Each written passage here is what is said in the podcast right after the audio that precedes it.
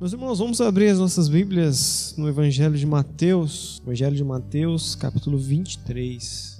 Evangelho de Mateus, capítulo 23 e verso 13. Saudade do tempo em que nós estaremos aqui juntos novamente, né? A cada domingo que passa, nós temos a, a, a esperança, coração aquecido, de que em breve nós estaremos novamente juntos aqui nesse lugar. Nós estaremos celebrando aqui. Muita gente já tomou vacina, muita gente já está vacinado, é, mas nós ainda estamos aqui, aguardando o tempo em que estaremos mais seguros para retornar, retomarmos a esse lugar aqui estarmos novamente congregados juntos, é, nos abraços e nos encontros, nos apertos de mão. Então ore aí, junte-se a nós em oração para que esse tempo ele chegue seja breve e que a gente possa estar novamente aqui celebrando ao Senhor juntos. É, essa série de mensagens que nós estamos a cultura do reino. E hoje nós vamos não só falar da cultura do reino, mas também teremos o tempo em que nós vamos falar da mesa da comunhão, que é a ceia do Senhor. Mateus, capítulo 23 e verso 13. Diz assim: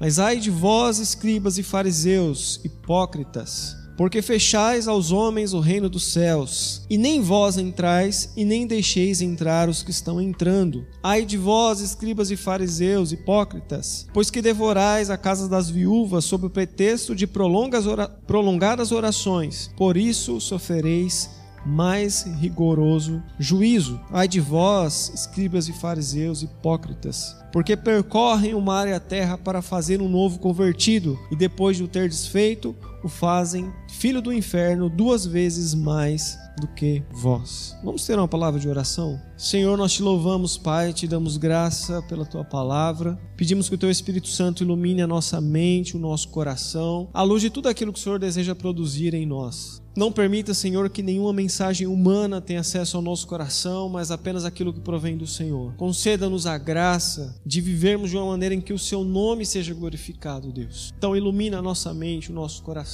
Nos coloque, Senhor, no caminho da mudança, no caminho da transformação, a fim de vivermos de uma maneira em que o Seu nome seja glorificado, Deus. Sopra o Teu Espírito sobre nós, trazendo muita claridade. E não deixe, Senhor, que nada do homem tenha acesso ao nosso coração, apenas aquilo que provém do Senhor. Senhor. É a oração que fazemos, Pai, e fazemos em nome de Jesus. Amém. Amém.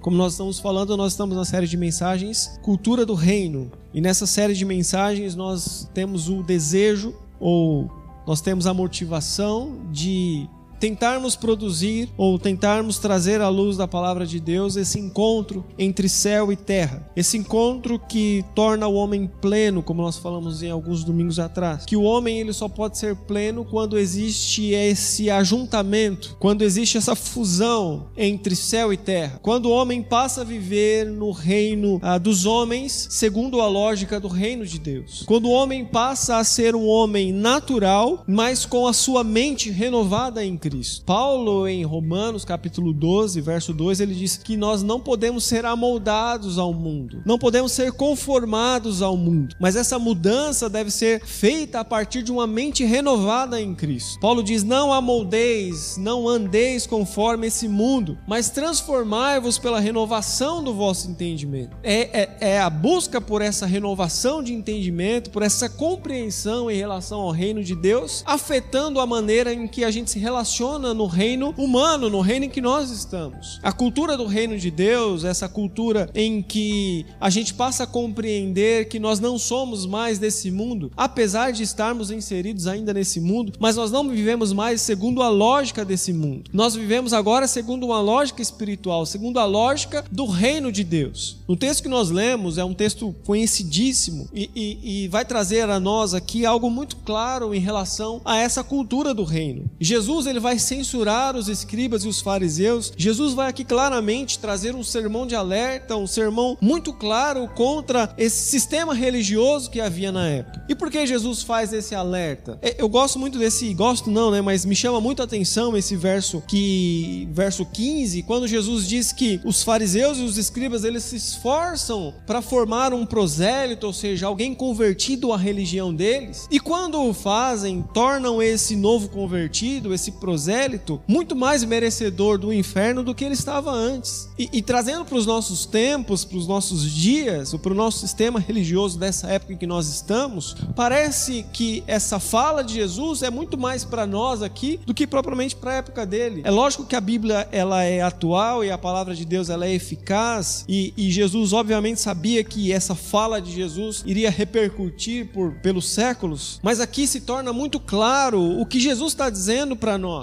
porque quando ele diz que nós nos esforçamos para fazer um novo convertido e quando esse novo convertido ele se forma ou ele é alcançado, ele se torna pior do que ele estava antes. A sua condição agora é pior do que a que ele estava antes. Nós vamos celebrar a ceia ainda há pouco e, e um dos piores erros que a religião traz para nós, a religiosidade traz para nós, é que é de achar que de alguma maneira nós podemos produzir algum tipo de virtude. E quando nós estamos falando aqui de cultura do reino de Deus, nós não estamos falando de uma virtude que pode ser produzida ou pode ser reproduzida por mecanismos humanos. O que, é a religiosidade? A religiosidade é tirar Deus e tentar se aproximar de Deus através de mecanismos humanos. O que, que é a religiosidade? É você tirar a justiça de Cristo e tentar se aproximar ou igualar a justiça de Cristo através da sua própria justiça, através da sua própria virtude. Quando nós falamos que, ou quando o, o Mateus diz aqui na fala de Jesus que essa pessoa se torna duas vezes mais merecedor do inferno,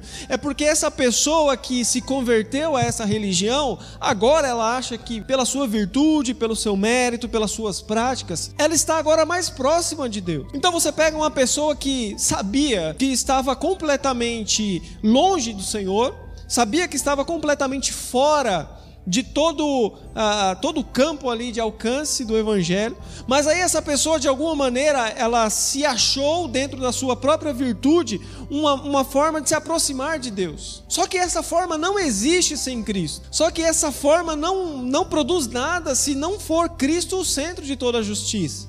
Só que essa pessoa acha que a partir da sua própria virtude, a partir da sua própria capacidade, a partir da sua própria maneira de ser uma pessoa melhor, ela pode se aproximar do reino de Deus. E agora essa pessoa, ela acha que ela está próxima. Agora a régua dessa pessoa não está mais em si mesmo. A régua dessa pessoa está na moral. Então ela olha para o outro ser humano e diz: em relação àquele ser humano, eu agora sou uma pessoa melhor. Em relação agora à moralidade daquele ser humano, eu agora sou uma pessoa melhor.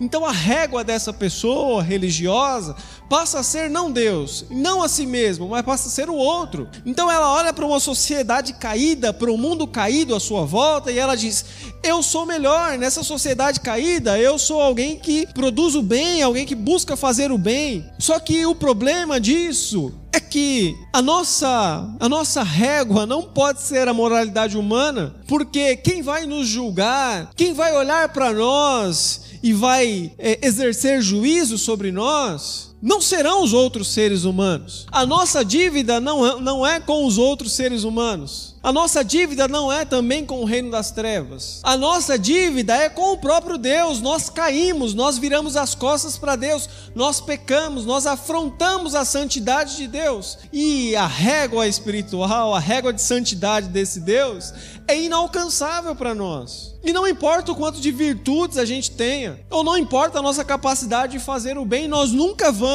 atingir esse padrão de justiça e santidade que Deus exige. Essa justiça ela não pode ser reproduzida por mecanismos humanos. Essa cultura do reino de Deus só pode ser produzida espiritualmente, só pode ser produzida em Deus. O próprio Jesus disse: Aquele que crê em mim, do seu interior fluirão rios de água viva. Essa cultura do reino de Deus não é alguém lutando para se tornar uma pessoa melhor. Essa cultura do reino de Deus não é eu buscando produzir virtudes através da minha maneira de ser. A cultura do reino de Deus é um transbordar do Espírito Santo. É um, é um rio de vida que corre através de nós e alcança o outro. É uma expansão de mente que ocorre em nós. E essa expansão de mente nos conduz a viver segundo uma lógica que não é a desse mundo. É essa expansão de mente que nos faz ir até o outro segundo a lógica do reino de Deus. É essa expansão de mente que nos faz compreender que tudo gira em torno da justiça de Cristo. E aí, quando nós entendemos que tudo gira em torno da justiça de Cristo, a nossa régua agora não é mais a justiça ou a moralidade humana. A nossa régua agora é a justiça de Cristo. E aí a gente consegue olhar para o outro, olhar para o próximo e não julgá-lo, porque todos nós estamos em falta diante da justiça de Deus. Nós não olhamos mais para o outro como alguém que está em uma posição melhor, porque todos nós agora vamos nos enxergar em falta diante de Deus. Todos nós agora somos devedores. Todos nós agora estaremos ah, em posição condenável diante de Deus, se não pela justiça de Cristo. A cultura do reino de Deus não é uma cultura que muda a nossa linguagem, que muda a nossa atitude, que muda o nosso cabelo ou a nossa maneira de se vestir. A cultura do reino de Deus é essa que expande a nossa mente. E aí, a partir da percepção que a gente tem em relação a Deus, a gente pode reproduzir a visão de Deus em relação ao mundo. Então, a maneira como nós somos afetados pelo Evangelho, a maneira como o Evangelho nos alcançou, a maneira como o Evangelho nos impactou, a maneira como agora nós compreendemos a justiça de Cristo, a gente pode agora reproduzir, não por mecanismos humanos, mas a partir dessa lógica do reino de Deus, a gente pode abraçar o outro, a gente pode abraçar o próximo, sem que o próximo se sinta julgado, sem que o próximo se sinta discriminado, sem que o próximo se sinta inferior a você, porque essa pessoa vai enxergar em você não a sua própria justiça, não a sua própria disciplina, mas essa pessoa vai enxergar em você a justiça que provém de Cristo.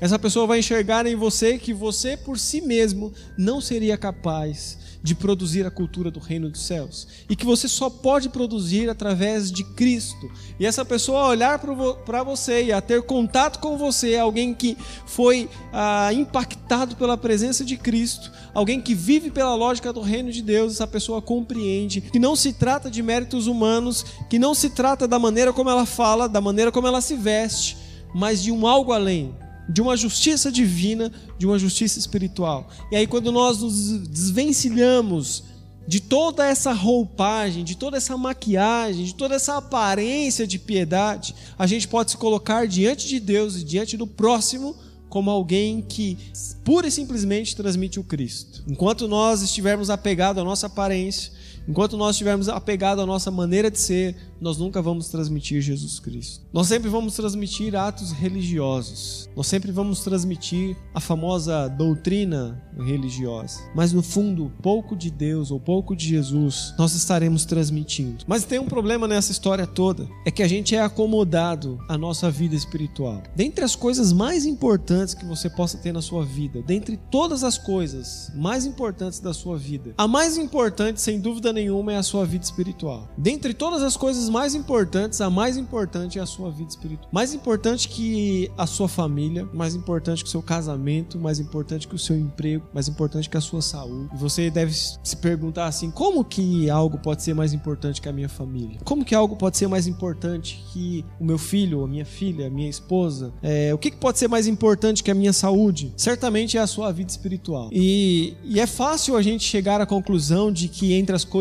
mais importantes, a espiritual é a mais. Porque quando Jesus diz que quem não deixar pai e mãe por causa dele não é digno dele, ou quando em Mateus 22 a gente lê que nós devemos amar o Senhor acima de todas as coisas. A gente se vê numa, num questionamento, né? Como que eu vou amar Deus acima de todas as coisas? Será que esse Deus ele é um Deus egocêntrico? É um Deus hedonista? Narcisista? Mas não. Se a nossa vida espiritual for considerada o que há de mais importante em nós, se a nossa vida com Deus for considerada o que é mais importante em nós, certamente a maneira como a gente vai se relacionar com a nossa família, com os nossos filhos e com todas as áreas da nossa vida será muito melhor do que se nós colocássemos qualquer outra área acima de Deus. Então é mais ou menos assim: você pode tentar amar a sua família acima do próprio Deus. E talvez você produza muita coisa boa na sua família. Mas se você amar a sua família através do próprio Deus, se o amor de Deus for o, o, a questão central da sua vida em relação aos outros, à sua família, ao próximo, certamente o seu jeito de ser, a sua maneira de ser, vai produzir muito mais bem, vai produzir muito mais paz, vai produzir muito mais amor, muito mais alegria do que você produziria por si mesmo. É disso que a gente está falando. Não é que Deus está dizendo para você assim: olha, eu eu sou narcisista, eu, eu quero você só para mim. Não. É que ele está falando assim, Lero, se você me amar acima de todas as coisas, certamente você vai amar muito mais a sua família do que se você tentar amar só a sua família. Se você me amar e o meu amor se estender através de você, certamente você amará muito mais do que se você amar apenas por si mesmo. Se você entender o quanto eu te amo e reproduzir o meu amor através da sua família e da sua vida, certamente você vai produzir muito mais bem e coisas boas para sua vida e para sua família do que se você tentar fazer isso por mecanismos humanos. E a gente, a gente é, a gente é acomodado na nossa vida espiritual. Se você entendeu então que a sua vida espiritual é a mais importante dentre todas as coisas importantes que você tem, você não pode ser acomodado na sua vida espiritual. Nós não podemos ser acomodados quanto à nossa vida espiritual, porque a gente se apega a dois caminhos. Ou a gente se apega ao caminho da religiosidade. A gente entrega a nossa vida espiritual para alguém e essa pessoa vai dizer como que a gente se veste, essa pessoa vai dizer como que a gente corta o nosso cabelo, essa pessoa vai dizer como que a gente fala, e essa pessoa vai dizer que a gente tem que ir para tal lugar e fazer. Então a gente vai, de alguma maneira, a gente vai entregar isso para alguém e a gente vai dizer para essa pessoa: olha, é, eu vou viver segundo isso daí, vou cortar o meu cabelo desse jeito, vou usar as roupas que você está falando, vou. Só que aí a gente passa a viver uma disciplina, a gente passa a viver de uma maneira não espiritual. A gente passa a tentar, por mecanismo, mecanismos humanos, reproduzir aquilo que só pode ser feito espiritualmente. Paulo diz em Colossenses que essas coisas têm até uma aparência de piedade, mas não têm capacidade nenhuma contra a imoralidade. Mas existe um outro caminho. Tem o caminho da religiosidade que vai definir para você como que você tem que se vestir, como você tem que falar, onde você tem que ir o que você tem que fazer. Mas existe um outro caminho. E esse outro caminho vai dizer que não, você não precisa vestir de, de todo mundo igual, você não precisa cortar o cabelo de todo mundo igual, você não precisa fazer o que todo mundo está fazendo, você é livre na sua vida espiritual. Então tem aquela igreja ou aquela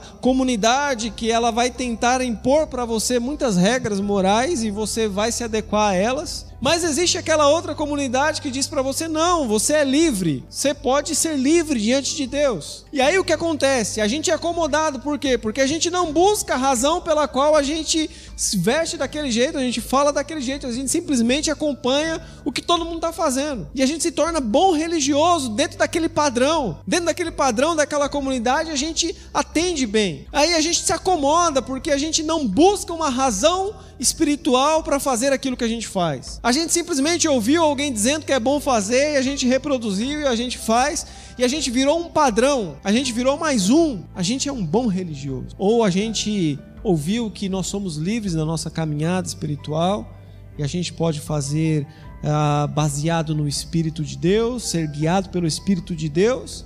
Mas aí a gente se acomoda também nesse pensamento. Ou a gente se acomoda seguindo os padrões humanos, ou a gente se acomoda quando alguém diz que você é livre. Eu cansei de ouvir, por exemplo, essa semana inclusive eu ouvi, as pessoas dizem assim, lá na Upbag pode tudo, né? Que vocês não colocam limites para ninguém. E eu respondi para essa pessoa, talvez você esteja acomodado na sua vida espiritual. Porque a pessoa sai de um ambiente religioso que padronizava tudo para ela. E agora ela vem para a Pibeg que a gente é livre e a gente fala, você é guiado pelo Espírito de Deus. Ela era acomodada antes e ela é acomodada agora, porque ela não vive mais segundo a lógica do reino de Deus. Ela não vive de maneira livre. Ou ela vive de uma maneira disciplinada, disciplinada na religiosidade, ou ela vive alheio a Deus. Então ela acha assim: eu não preciso orar, então, eu não preciso mais me relacionar com Deus, então tá tudo tranquilo. Totalmente acomodada, de uma maneira ou de outra. Ou é um bom religioso, ou é alguém totalmente indiferente à sua vida espiritual. E não é nenhuma nem outra coisa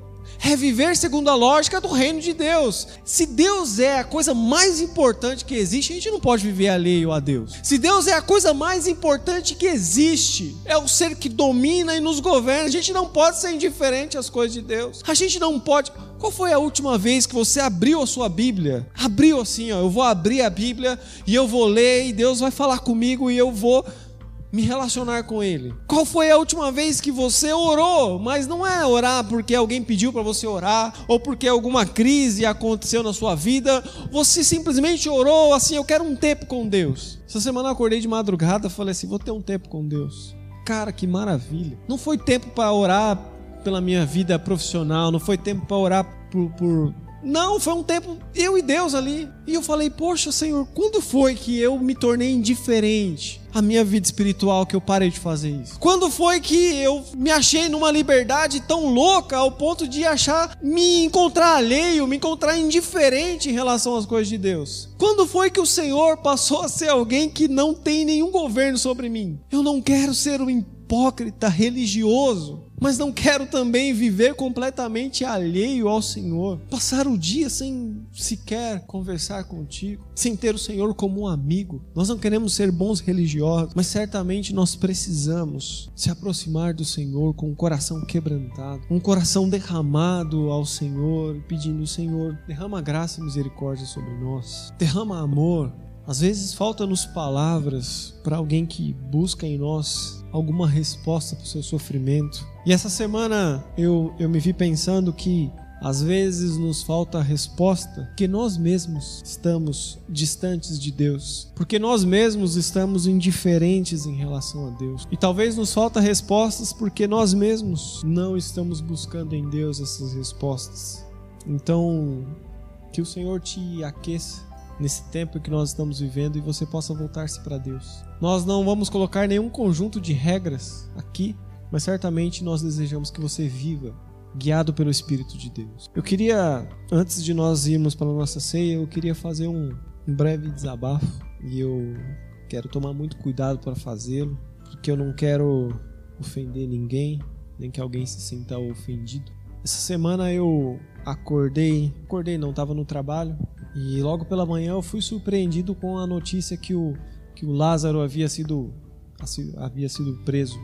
Depois de 20 dias praticamente, quase 20 milhões de reais investidos né, na busca desse criminoso. Aí surgiu a notícia de que ele havia sido capturado, logo pela segunda de manhã. Mas minutos depois surgiu também a notícia de que ele havia sido morto, né, que ele já estava inclusive morto. Outro, outro relato que faço para esse meu desabafo é que eu entrei num, num canal do Whindersson Nunes e vi lá uma música que ele fez.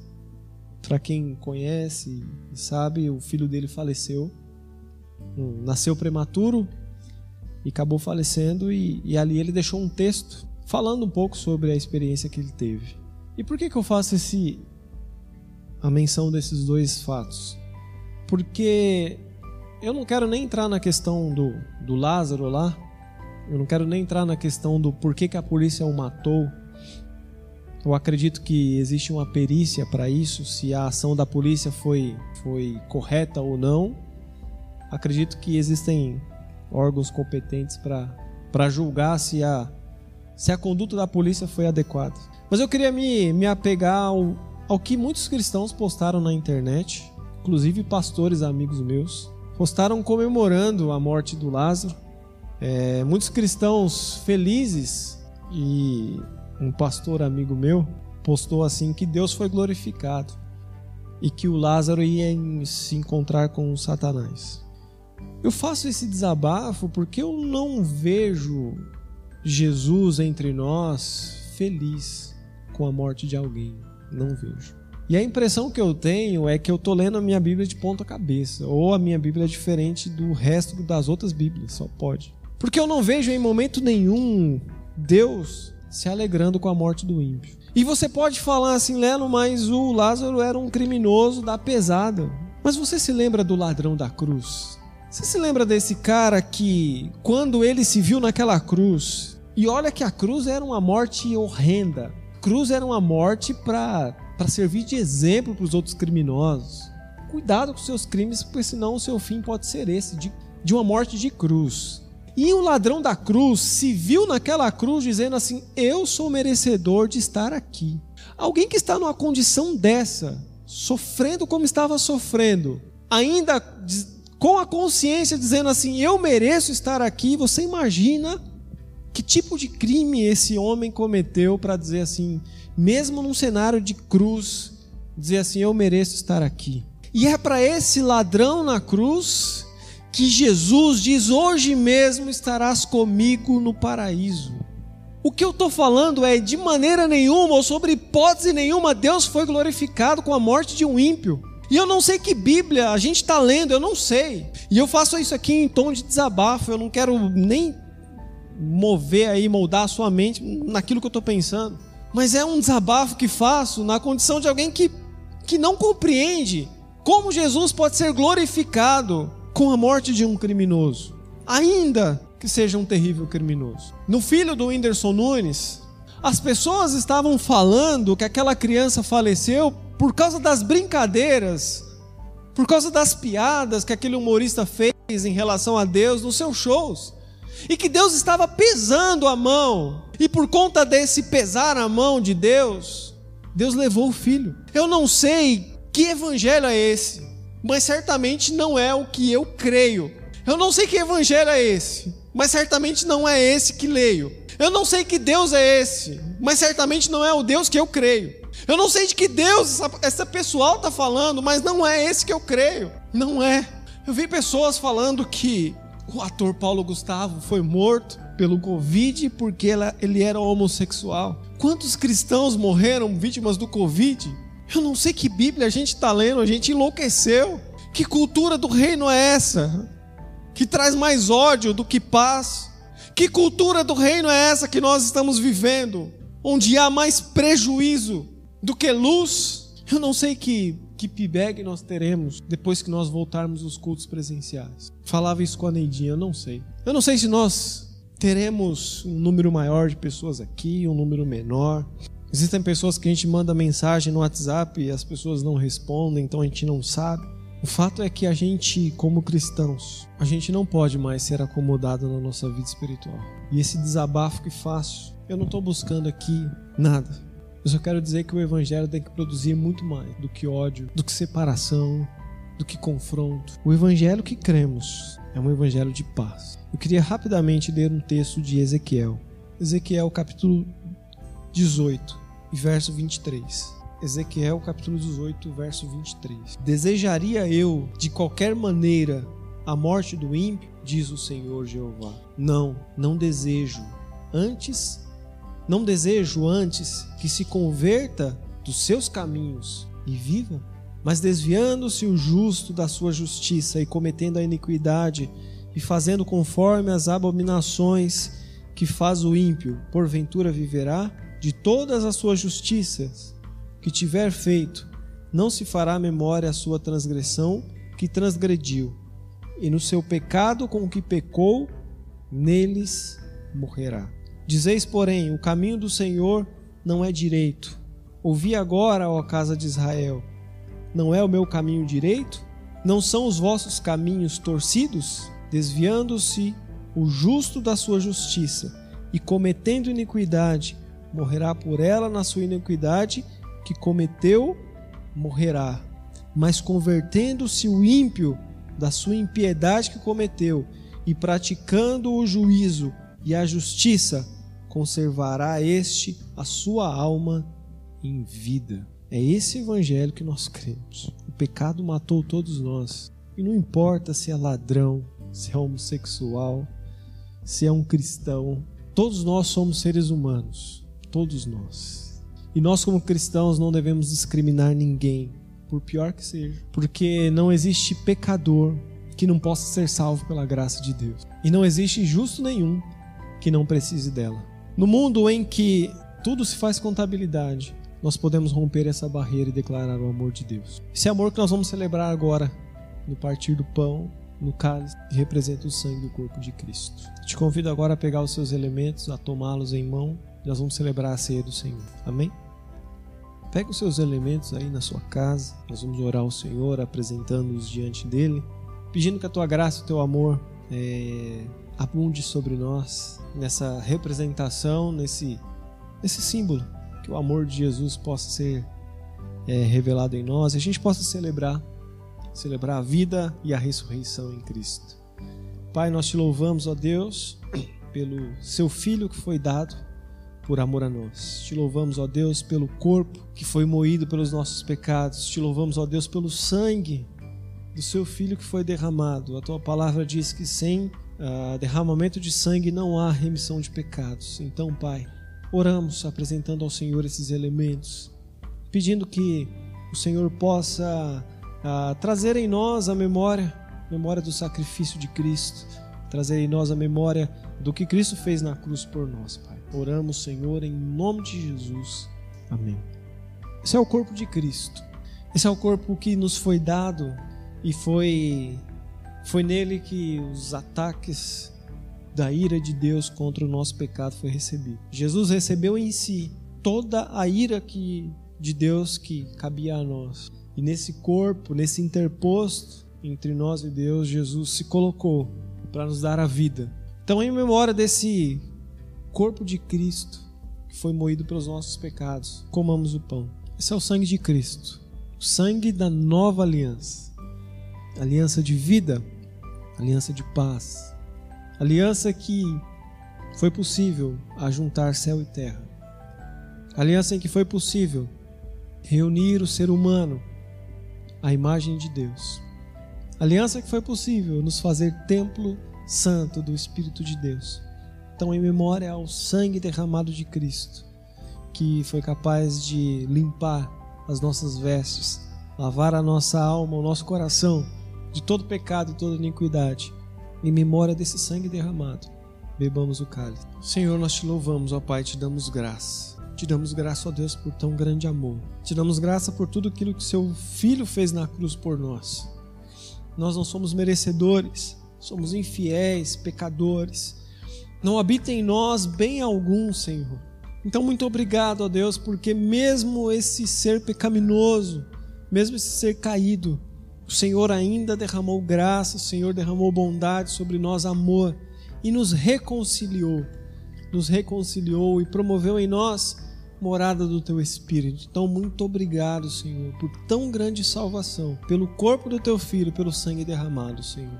Essa é a nossa aliança, a nova aliança, a aliança do sangue de Cristo, a qual nós permanecemos, ó Pai, e nela somos inabaláveis.